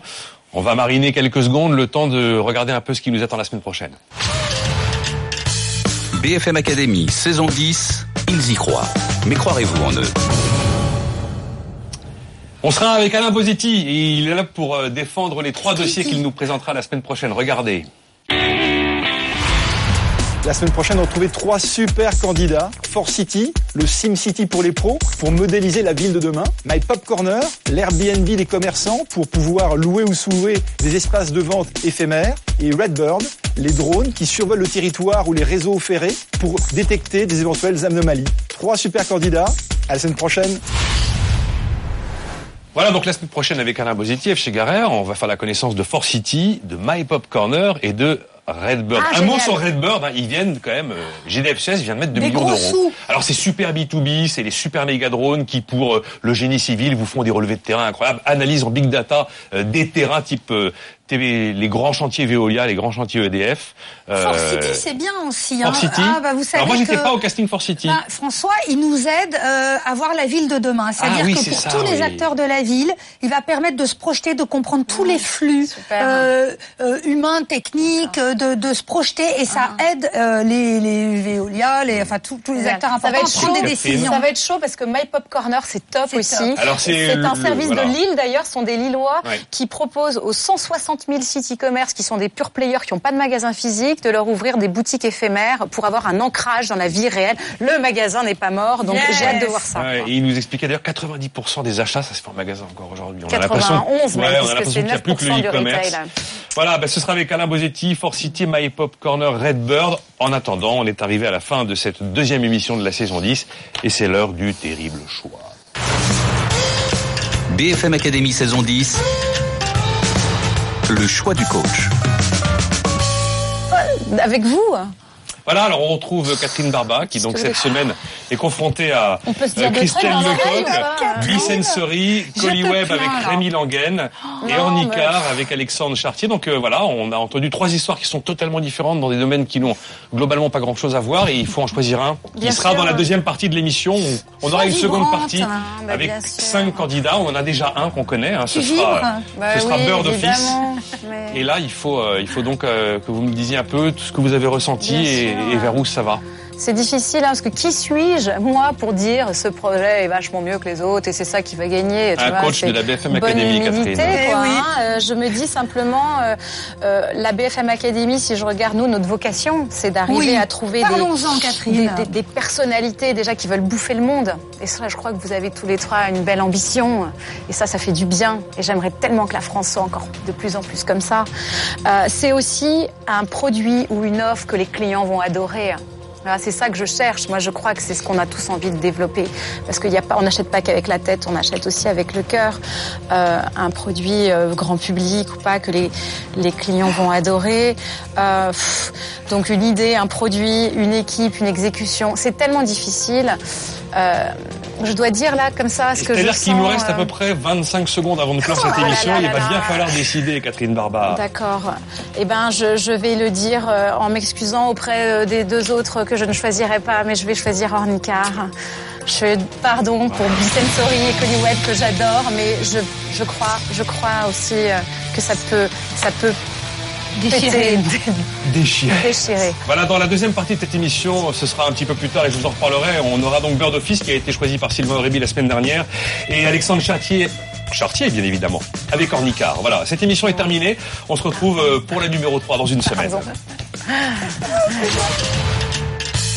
BFM Academy, saison 10, il n'en restera qu'un.